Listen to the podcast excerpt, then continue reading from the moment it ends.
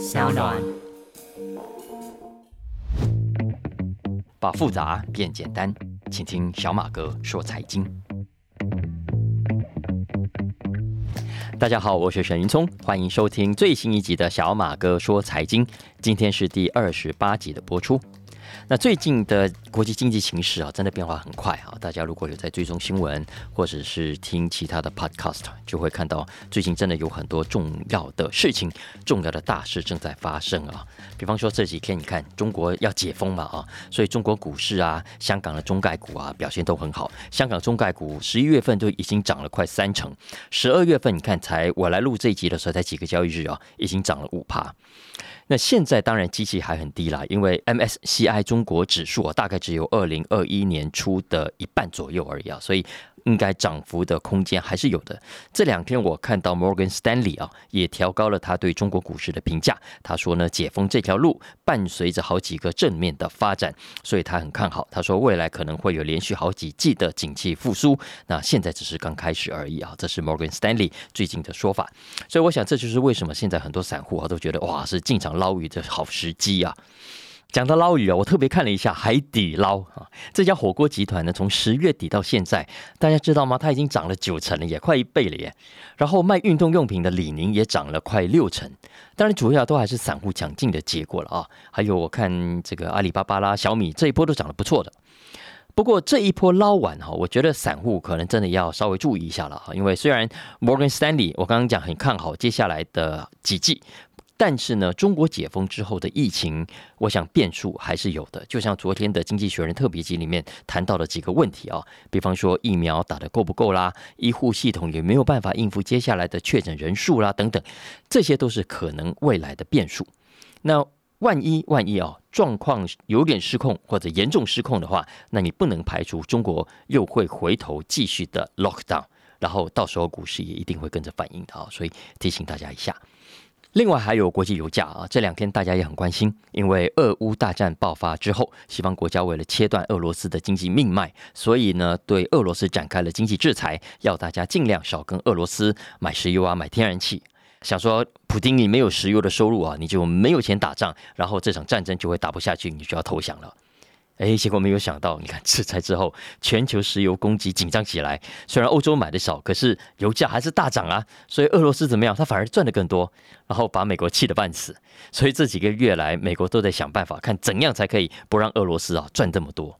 后来呢？我们现在看到了，美国财政部长耶伦想出了一个妙想天开，真的很天才的方法哦。他说呢：“哎，既然油价涨，让你普丁赚更多，那我就不要让你可以享受到油价上涨的好处。”所以呢，耶伦啊，美国带头的这个 G7 跟欧盟跟澳洲，从这个礼拜开始决定要把采购俄罗斯石油的价格的上限定在六十块美金。那表面上这一招看起来很聪明嘛，哦，你可以一举两得。你看，一方面可以让普丁少赚很多，哎，现在油价八十几块嘛，啊，六十块少赚二十几块一桶，哎。那另一方面呢，你又可以让欧洲国家，如果真的俄罗斯愿意卖的话啊，你可以买到哇比较便宜的能源，所以呢，通货膨胀就比较没有那么严重。而且照叶伦的如意算盘打起来哦，中国、印度。看起来也不应该会反对才对呀，因为这样大家都可以买到更便宜的石油啊。可是我刚刚为什么说这是一个很天才的决定啊？你想想看，如果美国、欧洲你真的要制裁俄罗斯，你要让普丁好看，你要让他完全断了石油的收入，你应该怎么样？你应该断然的说，从今天起我不要再跟你买了，所有的国家都不准再跟你买，对，这样才可以彻底的断了你的石油输出。结果怎么样？你后来发现其实你也不行。你还是需要它的石油，万一断了它的石油，国际油价飙高，你你可能也是受害者。所以怎么样？所以就很熟了，就变成我要制裁你，但是我又需要你，所以就想出了这么一个天才的做法。而且叶伦这一招啊，是机关算尽的啊。怎么说呢？我打个比方来讲好了。哎，大家有没有好奇为什么是六十块美金？你如果要让俄罗斯少赚啊，干脆定低一点嘛，你就定五十块，定四十块嘛，是不是更低？不行，因为欧洲也在怕，怕万一价格定的太低啊，俄罗斯啊干脆不卖你，干脆不卖你，因为没钱赚嘛。那为什么最后叶伦是定六十块呢？主要是因为啊，根据估算啊，俄罗斯它炼油的成本大概是每桶二十到四十块美金左右，所以也就是说，如果你把价格定在五十块以下或者是四十块左右的话，俄罗斯一定会觉得无利可图。既然没钱赚的生意，他干嘛要做？他干脆不卖给你。所以啊，他定在六十块呢，对俄罗斯来说虽然不理想，哎，但至少不是没钱赚。所以照叶伦的如意算盘打起来，俄罗斯啊勉强还是会卖给你啊，然后对国际石油市场的冲击会比较小一点。当然了，这只是叶伦的如意算盘啊，它可不可以成功呢？还是要看接下来的发展哦。但目前为止，我看到很多欧美的经济学家自己还是不怎么看好的。像《经济学人》这一期杂志就有一篇文章，他就说。叶伦这个狡诈的方法，哈，未必是有效的。第一，我们要看接下来普京怎么回应，因为呢，普京已经说了，他绝对不会接受这样的价格，而且所有参与这个价格计划的国家，他也不会用他们的油轮来运送他的石油。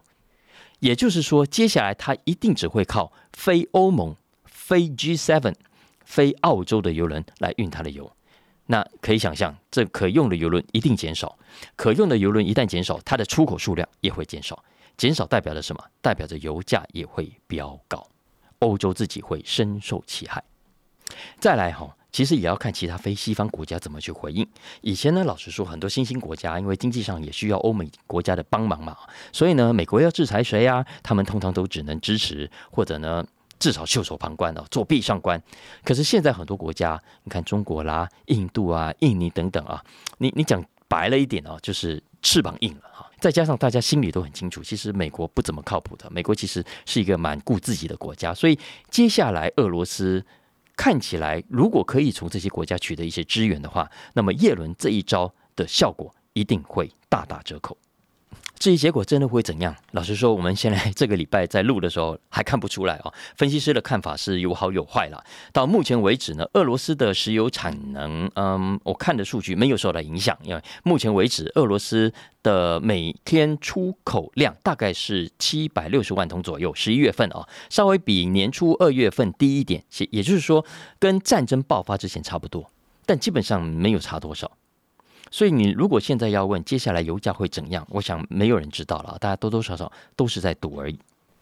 那这个礼拜大家其实还在赌的另外一个事情，就是下个礼拜的美国升息与否。啊，联准会接下来的决定，因为市场上基本上预期联准会会升息至少两码嘛，啊，所以这个礼拜礼拜一大家看到了一开盘三大指数就向下修正了，Dow Jones 跌了快五百点啊，然后这个 Nasdaq 跟 S M P 五百指数跌幅也差不多。不过呢，跌归跌，老实说，我看了几个分析报告啊，大家都没有太乐观，因为最近连续公布的美国几个经济指标看起来景气是还不错的。如果接下来中国解封顺利啊，不会有太大的问题发生，那么。全球的需求也会明显的增加，所以大体上，二零二三年我现在看起来的报告哦，是还不错的一年，特别是第一季，因为呢，按照过去其他国家解封的经验啊，刚开始解封的那几个月，其实买气是很旺盛的，所以你看，以中国这么大的市场，大家接下来可能要稍微关注一下它可能的影响力。还有这几天，大家也很关注一件事，就是 FTX 的最新发展哈。因为从一个月前东窗事发之后，他就宣告破产了。然后呢，那个年轻的创办人 SBF 啊，Sam Bankman-Fried 这个小子啊，他马上就从英雄变狗熊了。特别是当大家发现，哦，原来你 FTX 账面上有八十亿美金，哎，就这样子被五鬼搬运到他的女朋友也好，X 女友也好，反正就是他的好朋友当 CEO 的另外一家投资公司的时候，他在圈内的信用已经破产了，包括当年很支持他的很多创投公司啊、天使啊，现在都一个一个跳出来要他说清楚。美国司法部跟证管会现在也已经展开了调查，把他过去讲过的话跟后来陆续出现的证据来比对，结果呢，发现真的有很大的落差。不过在美国，大家知道啊，司法部最后要成案没有那么容易了啊，他们一定要先掌握足够的证据来证明这小子。真的是有动机、有预谋，确实知道自己在欺骗投资者跟客户啊！所有被挪用的资金，他是完全知情的。那这样的调查才能够成立。可是呢，这种调查很花时间，而且不要忘了，这小子现在人在哪里？他不在美国，他在巴哈马哦。大家最近啊，如果有上网看，可以看到他的影片接受访问，都是连线的，他不是在美国连线，他是在巴哈马跟美国的媒体连线。所以啊，接下来司法部如果要引渡他回来，一定要有更具体的证据才可以啊。所以我认为短期之内，大家恐怕还看不到什么法网恢恢，疏而不漏啊，然后司法部采取行动的这种这种戏码，大概短期内还是只可以看到媒体上的新的报道的曝光。那讲到媒体哦。这次 S B F 这个小子所采取的公关策略啊，如果如果真的有所谓策略的话，我我认为是一个蛮值得观察或者讨论的个案啊。为什么呢？因为大家想想看，通常在这种案子爆发之后啊，言多必失嘛，所以所有的当事人一定会尽可能的少讲话，尽量呢让律师去当发言人，然后自己怎么样低调一点。可是呢，你看看啊。S B F 这小子这两个三个礼拜来完全相反的，尤其是十一月底，你几乎可以天天看到他上媒体，好像电视名嘴一样，一下子接受《纽约时报》访问啦，一下子又上网红的节目啦，然后一下子又接受 YouTube 的访问等等。哎，《纽约时报》的记者 Andrew Sorkin 就曾经很好奇的问他：“老兄啊，换做别人遇到这种状况啊，躲媒体都来不及。”你你为什么一直常常上电视，一直接受访问？你不怕自己说错话吗？这小子当时的回答是说：哦，他觉得自己有必要啊，要出面讲清楚。那毕竟这么多人曾经托付给他嘛，那他有责任要跟客户交代整个事件的始末，好等等，这这是他的说法了。那我是觉得，换做以前，可能很多人还是会相信他。可是现在很多人是倒过来的，我觉得他已经信用破产了。他到底想干嘛？他讲这么多话，真正的目的是什么？大家反而会怀疑。那如果你跟我一样，看到他最近接受采访的谈话啊，我觉得你一定也可以很清楚的感觉到，现在的他跟之前，诶，讲的话很不一样喽。大家回想一下，在事情爆发之前啊，他在谈话的时候。虽然他看起来让你觉得哦很平实诶，就是一个穿着短裤 T 恤啊，然后谈话呢讲的话好像也平淡无趣啊，可是呢他会有意也好无意也好，让你觉得他是一个哦蛮厉害的人哦，一个非常聪明有谋略，然后呢莫测高深的人。你呢如果把钱交给他，你可以相信 FTX，你相信他应该是不会错的。所以我想他是非常成功，所以才会有这么多的创投，这么多的天使，这么多的客户相信他。可是呢，你去看一看啊，这小子过去这几个礼拜来的谈话，你会感觉到，诶，怎么好像是一个完全不一样的人哦？现在的他不再是什么莫测高深的高手、厉害的咖哦。你仔细听他的话，你会发现，诶，他怎么好像是一个商场上的小白兔？诶，是一个什么都不太懂的年轻宅男而已哦。根据他的说法，他现在的说辞，他说，虽然他创办了这么大一家公司啊，可是呢，本质上他还是很内向的，本质上呢，嗯，不是很擅长管理的。然后呢，他对财务其实一无所知，不是那么熟，因为那不是他关心的事情啊。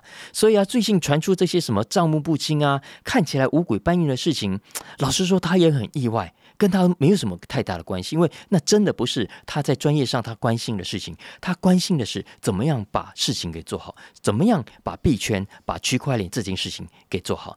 他是一个心思很单纯的人，什么做假账啊，什么后门啊，他不会，他真的都不知道。也就是说，哈，这一连串接受媒体访问，他搞不好不是为了要什么说清楚、讲明白，而是要为接下来的。形象战、公关战铺路，当然有没有效那是另外一回事啊。其实我是很怀疑的啦，哈，而且不是我怀疑他的说法。嗯，看最近你去媒体上看的，像 Coinbase 的这个 CEO Brian Armstrong，最近他就说他才不相信 SBF 这小子讲的屁话。哎，大家将心比心嘛，你的银行存款簿上，你的账面上有八十亿美金，你会不知道吗？八十亿美金哎，不是八十块，不是八千万，是八十亿美金哎。你会完全不理会他的去向吗？光是这一点呢，这是怎样都讲不通的。马斯克也问他：“哎，你号称你是民主党的大金主，你说你捐了很多钱给共和党，请问钱到哪里去了？你要不要先把证据拿出来？”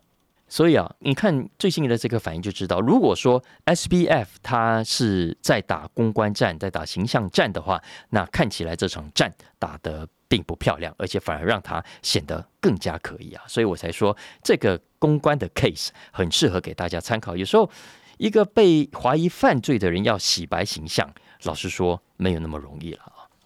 不过这也就是大家目前为止所知道的情况。我相信继续查下去，还会有更多内幕可以跑出来啊！大家等着看好了。尤其如果 S B F。当然，先前有传出一个说法啊，就说这小子其实从事件爆发到现在，根据内部他的朋友有说，他好像是一个无头苍蝇，他也没有什么很厉害的人在他旁边给他出主意。所以呢，他从找资金、救火到接下来的找律师、打官司，呃，跟接下来的公关跟媒体，据说啊，都是他自己一个人在搞的。所以也就难怪啊，如果我们刚刚以这样讲的是事实的话，那么。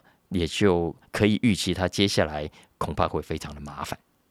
好了，最后既然讲到币圈，我就再继续讲一下我上个礼拜讲的话题。好了，上个礼拜我不是说币圈里不到一个月就有两个三十岁左右的年轻富豪就将莫名其妙暴毙，突然死掉嘛？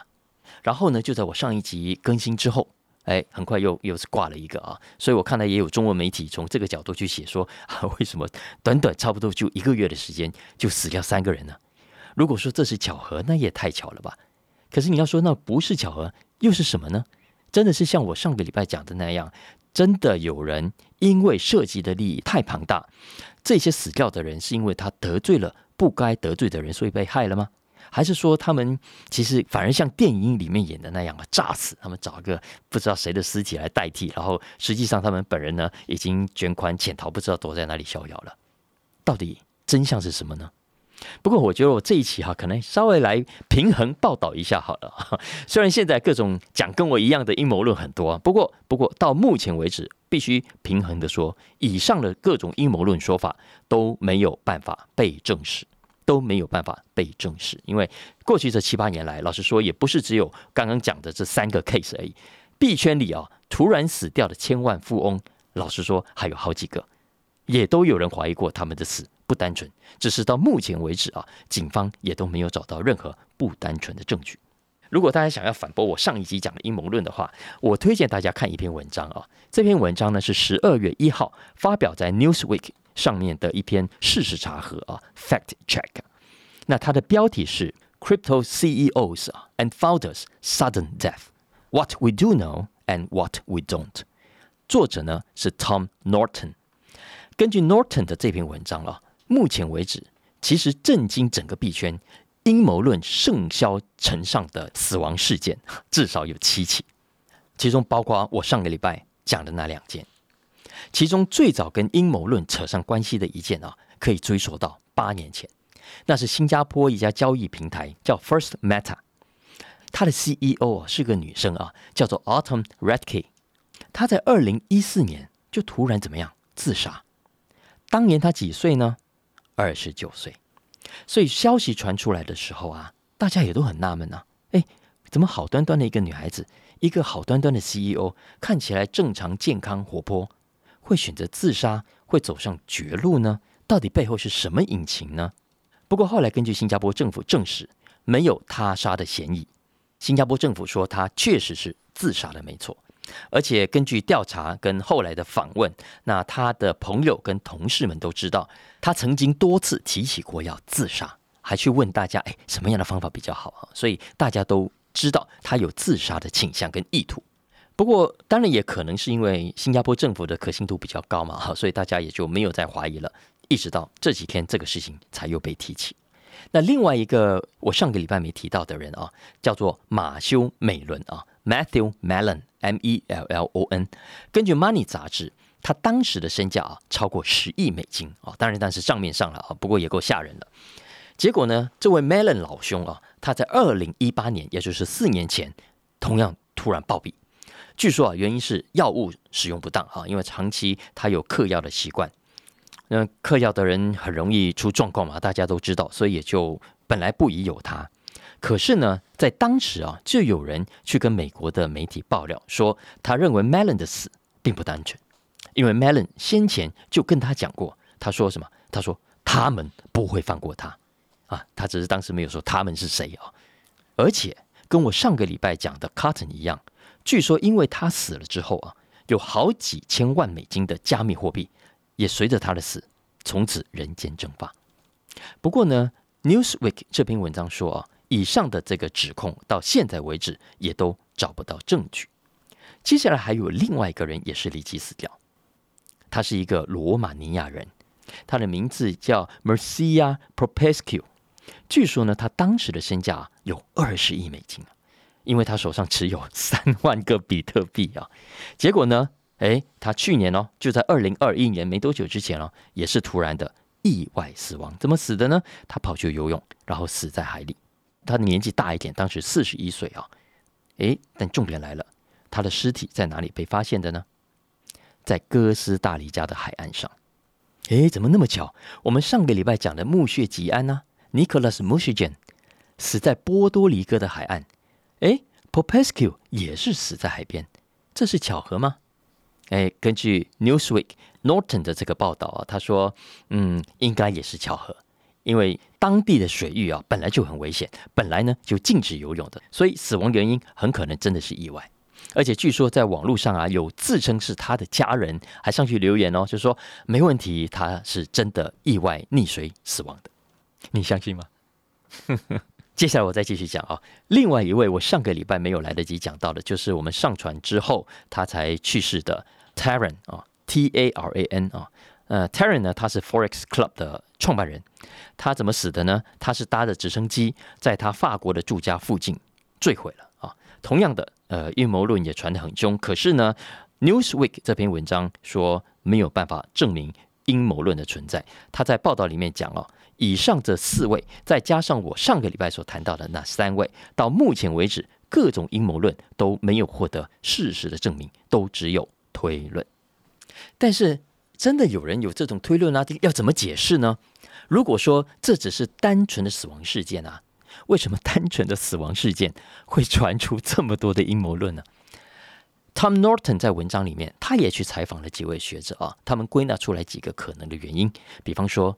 他们认为啊，币圈可能打从一开始就是一个酝酿阴谋论的温床。你看嘛，打从一开始，到底谁是中本聪？谁是中本聪？到现在还是个谜啊，没有人知道啊。然后你看接下来开矿也好，或者是交易也好，你都是透过网络，诶，谁也没见过谁。他彼此都是透过各种论坛啊、讯息啊相互交流啊。就算是后来啊有很多实体的活动，大家有见面了会聊天。就算是后来币圈里面那些有头有脸的人物，老实说了，很多你也不知道对方是哪里冒出来的，他是真的还是假的。因为要知道，在我们一般传统的企业界啊，我们一般传统的金融界，很大的、很重要的公司的 CEO。他几乎都会怎么样？都会留下过去的足迹，反走过必留下痕迹。你会知道他以前做过什么事，他念过什么学校，他开过哪些公司，他卖过什么产品。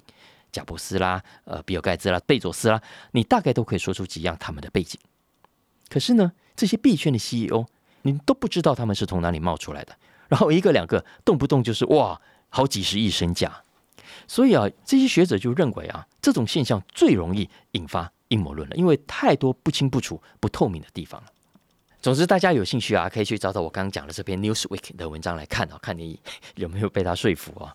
老实说，我是没有了。当然了，我们还是要有几分证据啊，讲几分话。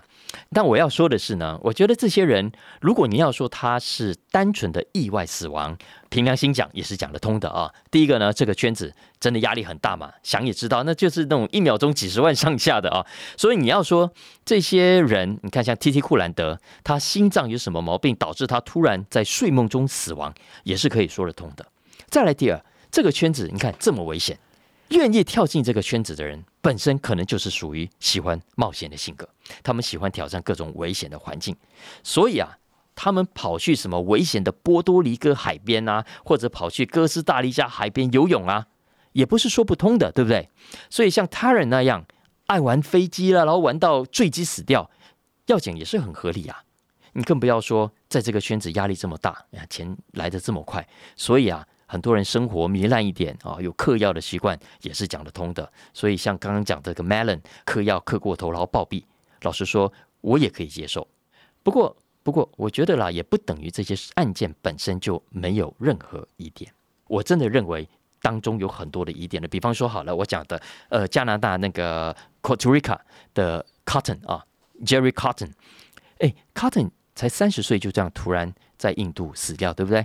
你不能不好奇啊。才三十岁，你今年如果三十岁，请问你会不会想要立遗嘱？为什么一个三十岁的年轻人会突然想要立遗嘱？然后为什么？为什么就这么巧，在他立完遗嘱的十二天之后，他就真的挂了？你不觉得可疑吗？我到现在还是觉得可疑。然后你要说他啊，人家年轻人这么优秀的年轻人，就是懂得未雨绸缪嘛，就是知道要防患未然嘛，要保护自己的老婆跟小孩，说要赶快先立遗嘱啊。如果要这样讲的话，那我就要问另外一个问题了。既然是这么高瞻远瞩的年轻人，那他懂得要保护自己的老婆跟自己的小孩，要立好遗嘱。那么请问，他公司里他的平台上的十一万客户的钱？他为什么就没有想到要事先交代好，把密码告诉他身边的同事，告诉其他人，导致他一死，这个密码就不见了，平台上所有人的钱也跟着人间蒸发呢？他为什么就只懂得先立他自己的遗嘱，他没有为公司的客户做好该有的准备呢？所以我的意思是说，你要说到什么高瞻远瞩啦，有事先有准备，未雨绸缪，要说得通的话，那就要更全面的看啊。他不应该只有在个人生活上做好准备，他在企业上，他在经营上，应该也是更有谋略才对的。可是没有，他死了之后，这十几万的客户受害者到现在钱都还讨不回来，所以你不觉得可疑吗？所以老实说，我觉得会有这么多的阴谋论，就是因为这些平台太不透明。太没保障，太多钱说不见就不见了。所以，如果这些平台就跟我们现在的一般股票、一般期货、一般外汇的交易是可信赖的，创办人不可以随便就这样卷款潜逃，这个网站呢也不会因为挂了就再也血本无归、讨不回来的话，那么我认为阴谋论就不会那么容易的生效成上。那我觉得最近这个 FTX 事件啊，或者回头去看看我上个礼拜讲的 Quatriga 的事件。看完之后，大家真的要理解，这些所谓的加密货币交易平台看起来诶很正常，也很公开，跟一般的网站没有什么两样。可是实际上，相信我，他们就只是一个网站而已。你存进去的钱，目前看起来真的是没什么保障的。你要存进去很容易，万一出了事要拿回来，你根本不知道去哪里找人。就像 Quatrica 目前的受害者一样，我听了一些故事，真的蛮恐怖的。我实在没有办法想象啊，如果我自己有好几十万美金就这样存进去，然后要领出来的时候才发现，哎，网站怎么一直宕机，一直在转，然后没有人回应我，也不知道去哪里找人来问，那种心情很可怕吧？所以啊，我说上一集讲的跟这一集讲的这个阴谋论啊，我觉得大家可以当做故事听一听啊。我觉得那个也就是茶余饭后的话题，真正的重点是。如果加密货币这个东西是有价值的，它未来是有前景的，是应该存在的。我觉得我们所有人，尤其是币圈的人都应该很努力的，从现在开始推动，要求政府更严格的管制，要求这些平台提供所有的投资者、所有的客户有更好的保障。否则的话，这个圈子啊，老实说，我还蛮悲观的。如果你没有办法建立一个可信赖的机制，我认为它是没有未来的。你想想看哦，传统金融业为什么今天可以让这么多人信赖？当然，我不是说完全没有必要，完全没有问题啊。但是基本上大家是可信赖，可以把钱存进去，你不用担心你辛辛苦苦赚来的血汗钱，你存到某某银行的账户里面，明天早上起来你要领钱的时候，发现哎，怎么网站当掉了，再也领不回来了？你不可能有发生这个状况。为什么？就是因为经过这么多年。的努力，整个银行的体系已经建立出一个彼此可信赖的机制啊。呃，政府也提供应该要有的基本的保障。这些银行它要乱搞的话，它是要吃官司的，它是要负法律责任的啊。只有在这个前提之下，我觉得这个投资这样的交易，它才有前景可言。否则呢，真的建议大家，真的提醒大家，投入之前三思而后行。好了，以上就是今天的小马哥说财经，希望大家希望今天的话题，也帮我评分五星，按下订阅，也特别请大家帮小马哥分享给亲朋好友一起来收听哦。有相关的需求，也欢迎大家透过文字来讯息中的相关粉串连接跟我们来互动。下次见，拜拜。